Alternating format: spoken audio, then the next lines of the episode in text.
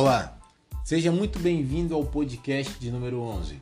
Meu nome é Fabrício Santos, eu sou cirurgião dentista, especialista em saúde coletiva, mestrando pela Universidade Federal do Sul da Bahia e professor conteudista da rede UniFTC. Sou professor da disciplina de gerontologia e hoje nós temos um encontro intitulado Laser na Odontogeriatria. E dessa forma objetivamos transmitir conhecimentos acerca dos lasers em odontologia para o acadêmico, para com toda certeza contribuir para uma melhor formação. Assim, nas últimas décadas, o avanço da tecnologia tem propiciado o surgimento de novos equipamentos utilizados na área de diagnóstico e terapêutica.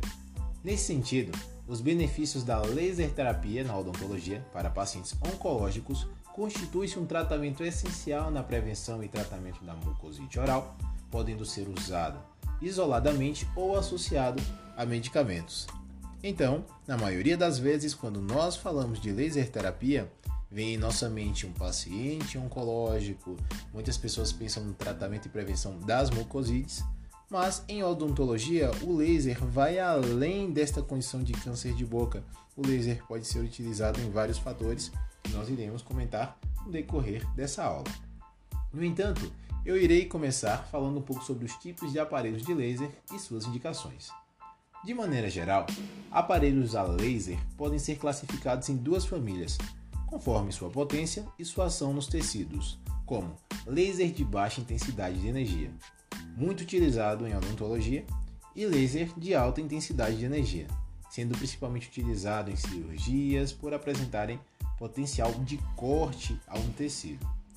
Os lasers de baixa intensidade são empregados com um propósito terapêutico. Pesquisas também têm demonstrado a utilização do laser de baixa intensidade, promovendo a prevenção e recuperação mais rápida e menos dolorosas das sequelas do tratamento oncológico. Já os lasers de alta intensidade emitem radiação de alta potência, assim possuem um potencial destrutivo com ação fototérmica de corte, vaporização, coagulação e esterilização dos tecidos.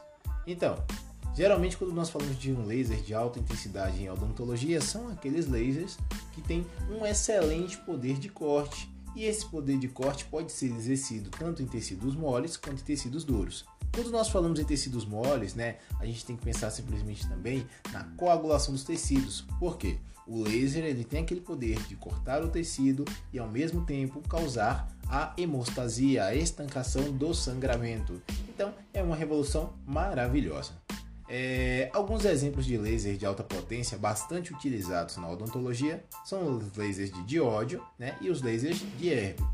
É, lembrando também que o comprimento de onda e a potência é, são os principais fatores que fazem eles cortarem tecidos duros e tecidos moles.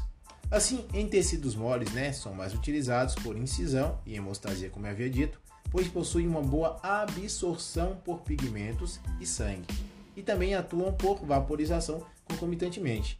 Já nos tecidos duros, atuam por ablação, em que a energia do laser é absorvida pela água e pela hidroxila né, da hidroxiapatita, assim causando uma, um rápido aquecimento e um aumento de volume, o que resulta em altas pressões internas, né, que levam à remoção e o substrato na forma da microexplosões.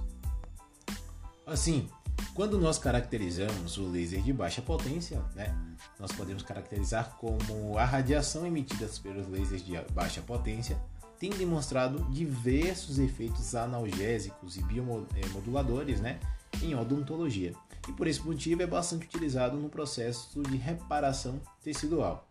Além disso, se caracterizam por agir no tecido dental a nível celular e intracelular, apresentando um potencial para estimulação dos odontoblastos, né?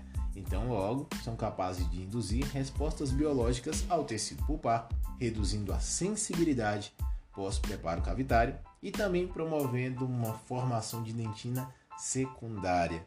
Ou seja, o laser em odontologia, ele pode ser utilizado em odontogeriatria simplesmente para evitar injúrias, né? Injúrias teciduais concomitantemente. Eu irei caracterizar para vocês aqui rapidamente, né? Dois tipos de laser, que vai ser o laser vermelho e o laser é, infravermelho. O laser vermelho possui geralmente um comprimento de onda, né, que vai de 660 a 690 nanômetros, assim alcançando uma menor profundidade. Este mesmo pode ser utilizado no pós-cirúrgico, né, na mucosite oral, na herpes labial, nas aftas e úlceras traumáticas concomitantemente, além de ser utilizado na laser terapia sistêmica também, é chamada atualmente de técnica modificadora de, de irradiação intravascular no sangue. É, quando nós falamos de laser infravermelho, que vai ser um laser um pouquinho maior, o laser infravermelho possui geralmente um comprimento de onda um pouco maior, né? um comprimento de onda que pode ter uma variação entre 780 a 1064 nanômetros, assim alcançando todas as camadas da pele. O mesmo pode ser utilizado quando se precisa de ações mais profundas, assim podendo ser indicado para o auxílio na movimentação ortodôntica, olhe bem, na descontaminação em endodontia e no pós-cirúrgico e além né, de ajudar em algumas parestesias de nervos também. É um grande aliado, um grandíssimo aliado no tratamento endodôntico em idosos, a laser terapia. Eu posso fazer para vocês um pequeno relato pessoal. Eu tenho uma grande amiga, uma cirurgiã dentista, endodontista, e ela trabalha muito com a laser terapia dentro do ambulatório dela. No começo eu tinha os meus preconceitos, aqueles fragmentos. Será se realmente o laser ele pode ser capaz disso tudo na odontologia? Mas depois de ela apresentar alguns resultados microscópicos, né? Porque ela é CEO, ela é professora, então ela escreve diversos artigos, eu fiquei realmente paralisado e comecei a admirar este laser.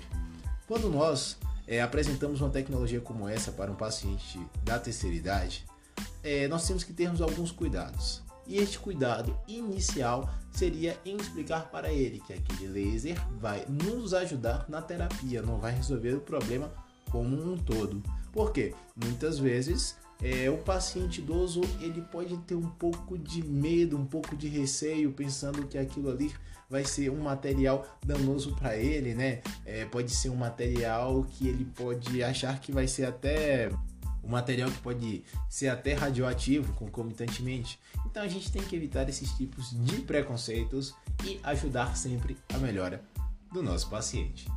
Por favor, não deixe de assistir a nossa videoaula, fazer a atividade diagnóstico e, por favor, não deixe também de você ler o nosso texto base, pois é a referência primordial para a formação dos acadêmicos em odontologia. Um grande abraço e até a próxima!